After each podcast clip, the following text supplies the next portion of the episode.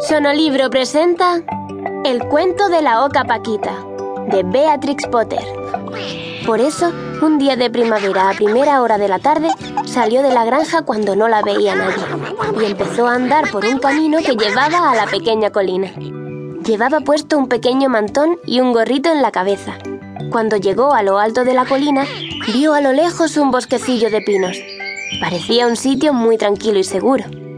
Aunque la oca Paquita no estaba acostumbrada a volar, cogió carrerilla corriendo cuesta abajo y empezó a agitar las alas cada vez a mayor velocidad hasta que se lanzó al espacio y empezó a volar.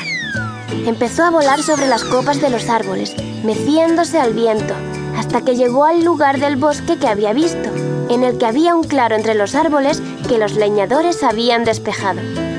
Paquita se dejó caer allí y cuando tomó tierra empezó a andar por los alrededores, buscando un sitio seco y seguro para hacer su nido.